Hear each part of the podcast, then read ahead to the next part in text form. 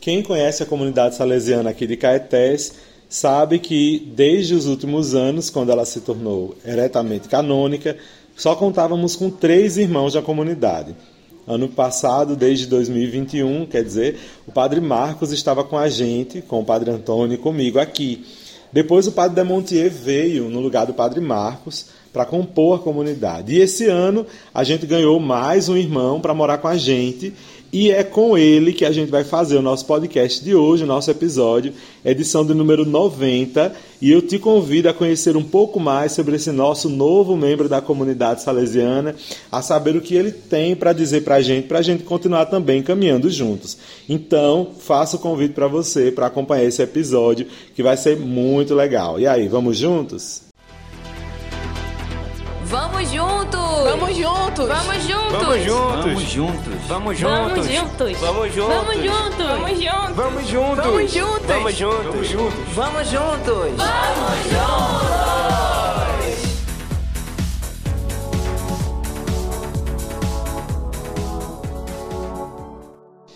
Sejam todos bem-vindos e bem-vindas a mais essa edição do podcast Vamos Juntos. E é com muita alegria que eu acolho todos vocês que estão nos ouvindo e também o nosso novo membro da comunidade salesiana aqui de Caetés, o salesiano Giovanni. Bem-vindo, Giovanni, a esse nosso podcast e aqui a nossa comunidade também. Obrigado, Padre Neto. É uma alegria muito grande. É, primeiro, estar em Caetés, né?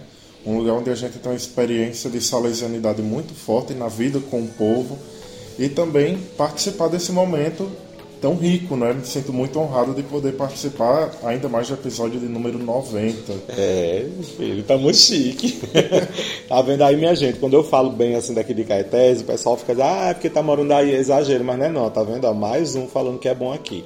Então, faço já o convite a você que não mora aqui em Caetés, venha pra cá conhecer a gente, tá? Vocês vão adorar também.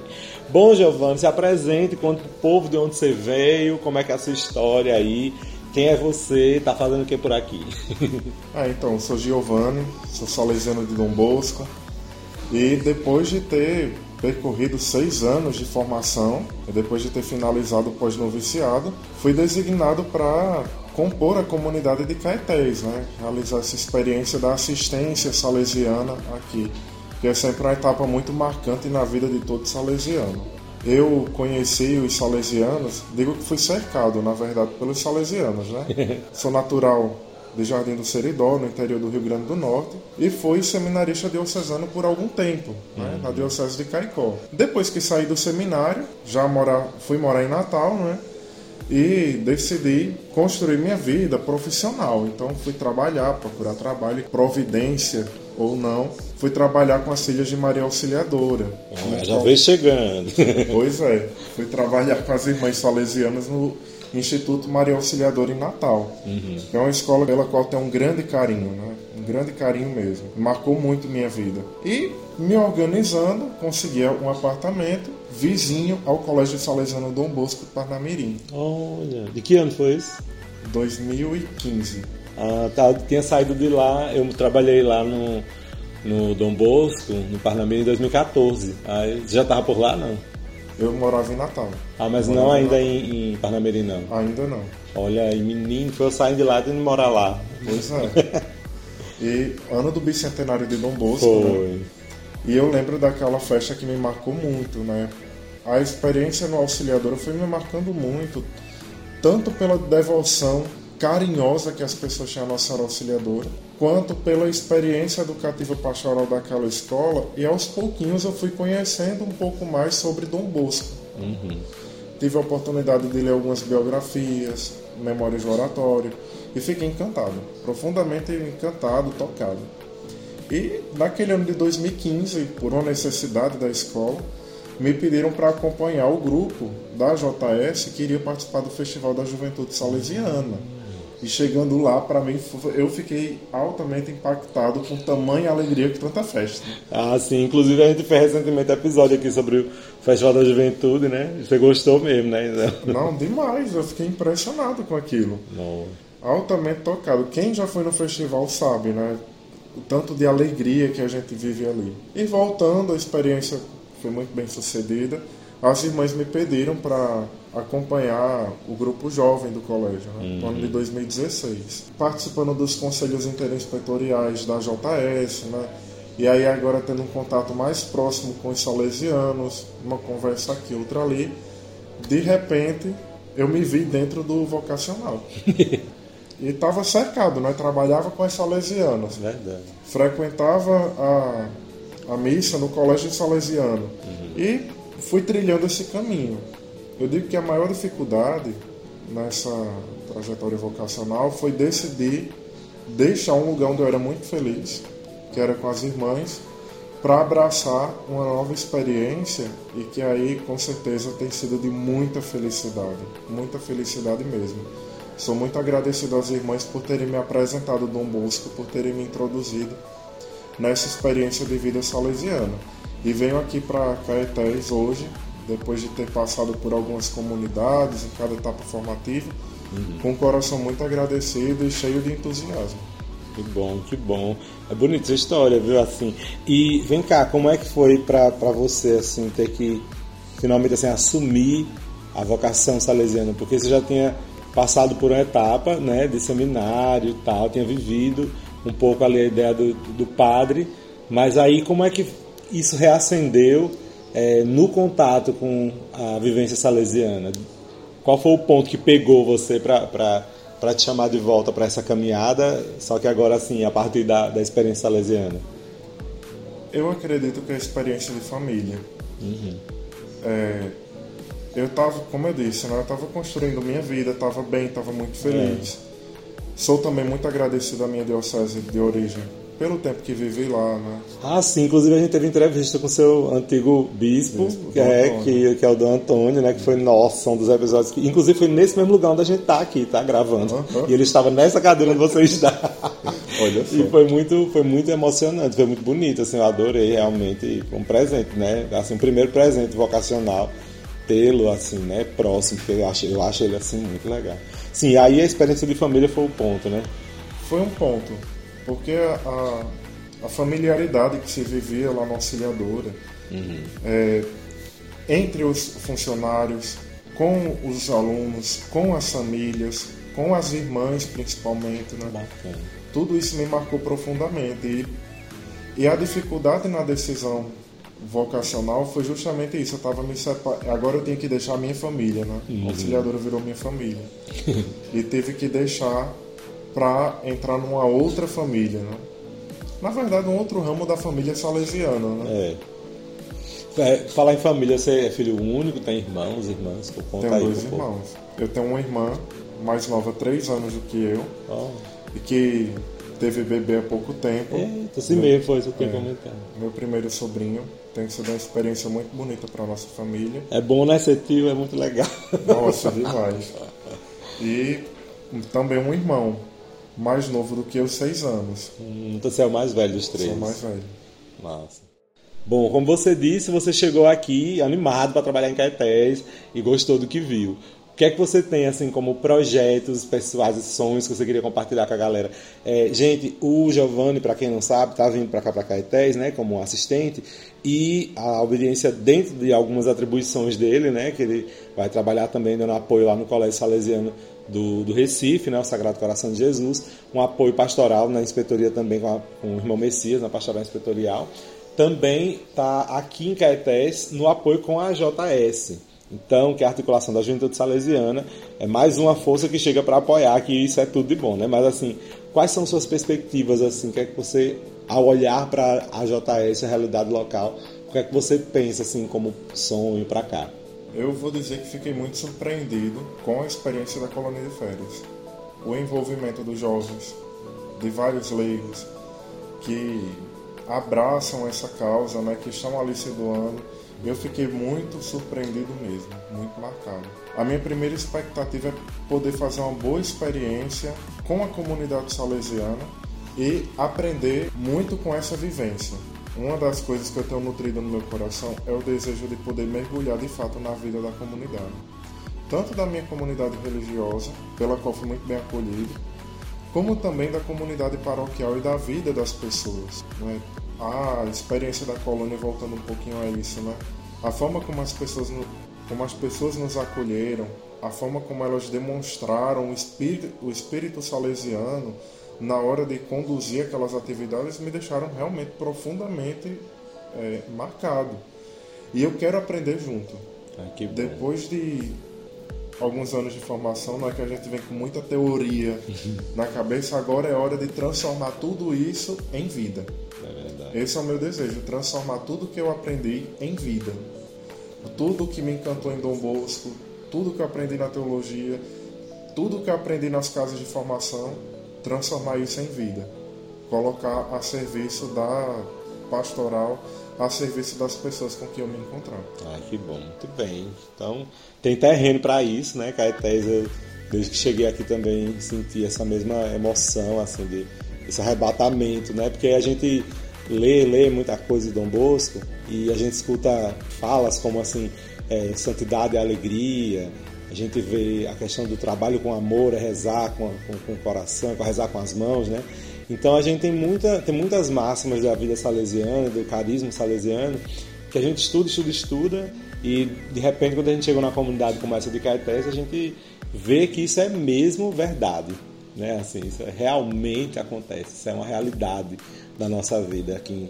É, quando a gente entra numa comunidade é, paroquial de obra social, como eu vivi, por exemplo, também em Matriz de Camarazes de 2015, que a gente encontra a realidade lá, mesmo em Natal também, a gente encontra algumas questões assim que faz, nossa, realmente é verdade tudo aquilo. E aí a, a, o coração que já estava animado para viver, aí toca fogo mesmo, meu filho. Então assim, aqui em Caetés, de fato, tem muito terreno para você realizar esses seus projetos, seus sonhos, sua expectativa. E eu espero que você realize mesmo, porque é uma experiência que vai ensinar a gente a ser padre. Assim, eu, eu costumo dizer para o povo de Deus, né? Assim, a nossa vocação, inclusive eu até falei isso com, com o Dom Antônio, eu acho que a nossa vocação não é nossa, tá ligado? A nossa vocação, ela, o padre que a gente é, o religioso que a gente é, é por causa da comunidade que faz a gente ser assim. Porque existem algumas demandas e algumas coisas que eles nos entregam, colaboram com a gente, que fazem com que a gente escolha determinadas coisas, a gente tenha determinadas posicionamentos ou atitudes. Então, por exemplo, se é uma comunidade que, que é muito rica, financeiramente falando, então existem algumas outras demandas que aquele grupo precisa. Então, eu vou me dedicar a estudar, a rezar, vai ser objeto da minha oração, objeto do meu desejo, dos meus sonhos, um outro, um outro viés de trabalho. Se a comunidade é bem pobre, precisa de muito apoio sobre diversos outros aspectos, então eu vou me dedicar, entendeu? A, a outras perspectivas, mas assim, sempre para de fato querer completar a missão, ou tentar ajudar né, a continuar a missão do reino que a gente salesianamente interpreta a partir da nossa pastoral. Né? Eu já falei até para os outros meninos que vieram para cá também, que depois que acabou a colônia que a gente foi para o retiro. Né? Então, depois que acabou aqui, a gente conversando lá no retiro, os meninos empolgados, disse, olha, a Caetés tem é, é, um, é um desafio extremamente estimulante para a gente que chega, né? que está começando assim a vivência. E eu espero que realmente se realize tudo, porque tem de tudo, assim, tem, aqui tem tudo para dar certo. a missão aqui. Espero que aonde vocês estiverem também nas comunidades de vocês, que recebam salesianos jovens, vocês também proporcionem isso, viu, ouvintes, pessoal que está escutando a gente. É, apoiem sempre os salesianos jovens que chegarem nas comunidades de vocês, deem ânimo, orientem, puxem a zuria quando precisa, mas assim, acima de tudo, estejam juntos com eles, porque eu acho que eles vão ensinar eles a seus passos que eles precisam ser sem querer ensinar de verdade, sabe? Apenas convivendo. Deus vai, vai orientando o povo a nos dizer, é, a, a, vai ser soprando no nosso ouvido o que o Espírito Santo quer dizer para nós. Assim. Então acho que vale a pena mesmo viver a partir disso. Então, Giovanni, aí você atualmente passou pelo pós-noviciado. Geralmente, o pós-noviciado é uma etapa onde a gente faz filosofia, né? No seu caso, como você já tinha vivido a experiência no seminário diocesano, já tinha feito filosofia, você foi fazer então teologia. E no final do curso de teologia, minha gente, a gente faz sempre um trabalho de conclusão de curso, né, que é chamado de ou monografia ou de TCC, que é justamente trabalho de conclusão de curso, né? E o Giovanni fez um também. E aí, como ele está com esse material aí fresquinho na mente dele, né, que ele terminou agora, eu achei interessante que ele compartilhasse aqui com vocês também para a gente dar uma caminhada interessante na nossa formação. Além de conhecer um pouco mais a história dele, é, pensar assim, o que é que você pôde extrair desse período na teologia que você podia compartilhar com a gente a partir do seu trabalho? Como já foi falado, eu terminei é, no ano passado meu curso de teologia. Só que o meu curso de teologia eu iniciei antes de entrar na congregação. Uhum. E uma coisa que sempre me marcou foi o estudo da teologia da revelação, também conhecida como teologia fundamental. Né? E como é bonito você se aprofundar no mistério de um Deus que decide, por uma iniciativa livre, espontânea e recheada de amor, se comunicar, se dar a conhecer à humanidade. Uhum. Isso, isso para mim é uma das coisas mais bonitas que pode existir na teologia, né? E de perceber que de fato Deus veio ao nosso encontro, né? E Ele quis vir por amor, para nos comunicar uma experiência de amor. Entendi. Mas isso, apesar de me encantar, sempre me encantar, fazer brilhar meu olhar, adquiriu um colorido diferente depois que eu entrei na congregação. Agora eu terminei a teologia como salesiano. Uhum.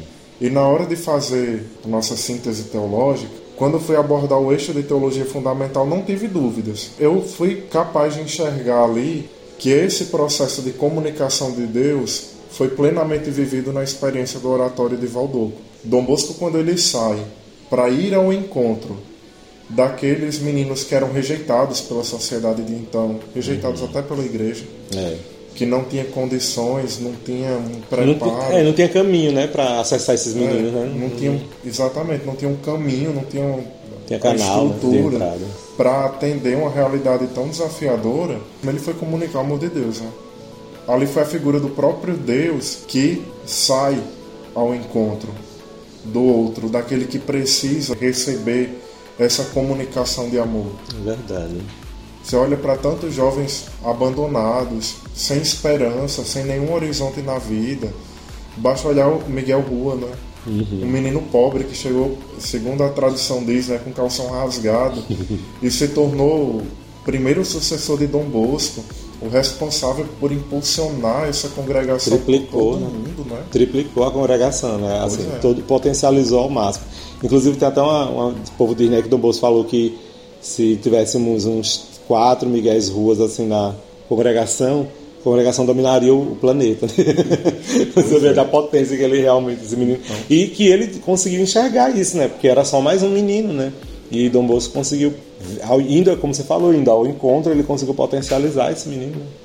Pois é, ele foi, ele foi ao encontro para comunicar uma experiência de amor. E foram meninos que transformaram suas vidas e transformaram também a vida de muita gente. Fizeram irradiar esse amor de Deus pelo mundo inteiro. E hoje, se nós estamos espalhados em tantos países, nos cinco continentes, e temos uma família salesiana tão grande, tão bonita, tão diversa, é por causa de alguém que entendeu isso, que não é só você saber que Deus desceu do céu para comunicar o seu amor por nós, mas que nós também, recebendo esse amor, somos responsáveis por transmitir aos outros. Foi isso que Dom Bosco fez. E para mim, eu fui meio audacioso na hora de falar isso, mas a experiência de Dom Bosco é uma teologia vivencial. É, de fato. Não, mas assim, é, é mesmo, porque e até assim, sobre todos os aspectos. É, eu estava aqui, gente, onde a gente está, tem um quadro da Santidade Salesiana bem na frente assim, da gente, né? E eu estava olhando ali realmente Miguel Rua, como voltando ao assunto, né, dele, além de ter tornado o cara um grande líder, é um padre excepcional, um homem de, de, de muitas virtudes, é, além de tudo isso e somando, na verdade, tudo isso, é um santo, né? Miguel Rua é beato e, se Deus quiser, vai ser canonizado em breve, mas assim, assim olhando sob o ponto de vista teológico, é de fato uma ação divina o oratório. Né? É uma, uma outra forma de apresentar a, o que a gente chama, na, na perspectiva da fé, de economia da salvação. Né? Mostrar que Deus é, salva o seu povo. E aí isso acontece a partir também da missão de Dom Bosco com meninos. Né? É. Isso é muito legal. Então, tu, tu conseguiu abordar a partir dessa perspectiva de Deus que vai ao encontro do povo, enquanto Dom Bosco que vai ao encontro dos meninos, né? Que é assim, é bacana que a gente vai compartilhando isso com os meninos para ver que, gente, é assim, é o nosso estudo da teologia, né? Ele ajuda a gente a encontrar Deus hoje, né? Nas realidades da, da, da nossa história, né? E aí com Dom Bosco a gente vai vendo isso aí, né? Esse encontro de Deus com os meninos, ou esse encontro de Deus com o seu povo, esse encontro de Dom Bosco com os meninos, esse fazer teológico do Dom Bosco, que foi a pastoral dele. Hum, só um outro ponto que me chamou a atenção é que durante a abordagem dos conteúdos da teologia fundamental, eu tive que falar das fontes da revelação. Uhum. Qual o testemunho que nós temos dessa revelação de Deus? Um, um deles é o testemunho bíblico, né? Uhum. A escrita. Mas tem um autor chamado René Latorelli, autor antigo, um dos pais da teologia fundamental, que ele diz que ao lado desse testemunho bíblico, ao lado dessas outras fontes da revelação, existe uma coisa muito importante chamada testemunho, que é através do testemunho cristão que nós damos certa credibilidade à fé que nós professamos. E aí Dom Bosco viveu uma coisa que entrou na tradição salesiana chamada de graça da unidade. Ele vivia uma unidade entre a sua missão, entre a sua vida, entre a sua fé. Era um homem completo o tempo todo, que não se dividia. Não era um, o Dom Bosco do pátio, o Dom Bosco da missa, o Dom Bosco que falava com políticos, o Dom Bosco que falava com o Papa. Uhum. Não, era um Dom Bosco completo que estava ali o tempo todo. Era um homem de Deus o tempo todo. De todas essas características juntas né, ao mesmo tempo, né? Isso. Um homem muito diverso e uno ao mesmo tempo. E o que arrastou, o que fez, o que abriu muitas portas para ele foi justamente seu testemunho. Uhum. A credibilidade que ele teve foi por causa do seu testemunho. E foi isso que fez a nossa congregação nascer, crescer e ser respeitada. É, de fato. Então, do jeito que eu encontro é, no rela- nos relatos bíblicos, na tradição da igreja, um testemunho sólido de um Deus que se revela, na vida de Dom Bosco eu tenho um testemunho sólido de um homem que foi plenamente homem, plenamente santo, que viveu sempre na presença de Deus, mas sempre cuidando das pessoas. Não era porque estava perto de Deus que ele se afastava das pessoas, mas por estar perto de Deus ele ia ao encontro. E é justamente, eu acho que a gente vê santidade, assim, é porque tem, é, infelizmente, né, com o passar dos anos, eu acredito que o povo foi desassociando uma coisa e outra, que é o quê? Pensar que um estado de, de dentro da perspe- perspectiva cristã, logicamente, né? Um estado de santidade, um estado de, de, de- de graça, como a gente chama, o, o estar com Deus, olhando para a história de Jesus, é necessariamente estar unido ao povo, sabe assim, cuidar, porque o que é que a gente conhece de Deus que não o cuidado dele com o seu povo? Se não fosse Deus que cuida do seu povo, a gente não conhecia Deus como a gente conhece. Por isso que a gente diz que ele é amor, entendeu? Porque não é, porque ele, ele, ele cuida. Então assim, essa dimensão, inclusive essa dimensão do cuidado que eu também abordei na minha filosofia, que eu falei de Dom Bosco também. Mas assim, essa perspectiva do cuidado de, de Deus que vai ao encontro do seu povo e de, e de que perceber assim que o santo, no caso falando de Dom Bosco, e se você for, você que está escutando a gente, pode fazer um comparativo, qualquer santo da igreja, qualquer um, todos eles ou cuidar ou, ou, ou cuidaram de alguém ou foram é, cuidado para alguém ou não foram santos, sabe assim? Olha qualquer um deles assim, a gente tem, tem Baquita que a gente está celebrando aí esses dias.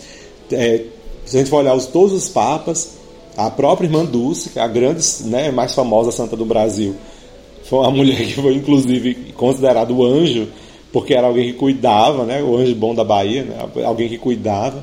O próprio Dom Bosco, na perspectiva dele, toda de cuidado com relação aos meninos, né? Então, assim, é, o fato de Dom Bosco ser santo é exatamente mora nessa unidade com Deus que o leva ao povo. Porque se a gente busca uma unidade com Deus que não leva não leva a nada, então isso é oco, né? E se a gente só leva, só vai aos outros e não, e não vai numa perspectiva divina, então o trabalho não, não, não tem vida, ele morre, né? Então aí de fato é, é algo muito bonito da gente perceber, entendendo a santidade é a partir dessa perspectiva, né? De que a gente entende o que é o santo a partir do amor que ele dedica a, aquilo que é mais precioso de Deus, que é a sua criação, é o povo de Deus. Muito bem, senhor jovem Giovanni. E tem algumas outras palavras que você queira dedicar para a galera, já que a gente está, infelizmente, já chegando ao fim desse episódio, mas a gente vai contar com certeza com a sua presença, sua participação em outros momentos. Já está feito o convite. Então, é, o que é que você tem a dizer a partir de agora, assim como assistente aqui em casa, para a galera que está acompanhando a gente? Tem os jovens de Caetés, mas tem outros jovens que acompanham a gente em outros lugares, né? Que palavras brotam do coração da assistente para a turma escutar nessa como uma mensagem assim final? Gente, a vida salesiana é marcada de muita graça, de muita beleza. Então, estamos uma família que tem lugar para todo mundo. Estamos sempre juntos, né? Sempre unidos. E é isso, o desejo é esse, caminhar junto. Caminhar junto, de mãos dadas e viver essa experiência mesmo com muita profundidade e felicidade. Ah, que bom. Então, tem tudo a ver com o nome do nosso podcast. Então, minha gente, para vocês, a vocês que estão acompanhando a gente, é uma alegria mesmo assim a gente continuar caminhando, caminhando juntos nesse, nesse programa, nesse projeto. Espero que vocês continuem também compartilhando tudo isso que a gente viveu aqui. Desde já, Giovanni, te agradeço a presença aqui no podcast e o convite, como eu já falei, está feito para outros episódios. É um prazer mesmo ter você aqui. Espero que seja muito proveitoso esse seu tempo de assistência aqui, que se assim se prolongue, né, a sua estadia aqui, não somente em um ano, mas que sejam dois. E quem sabe no futuro você volta aqui ou permanece aqui com a gente, ou né? Vai aqui, bom. né? Seria bom. Né? Então assim, para você continuar com a gente, acompanhando esses nossos episódios, crescendo na fé e agora com mais um irmão aqui com a gente, a gente te convida. Vamos, Vamos juntos. juntos. Até semana que vem.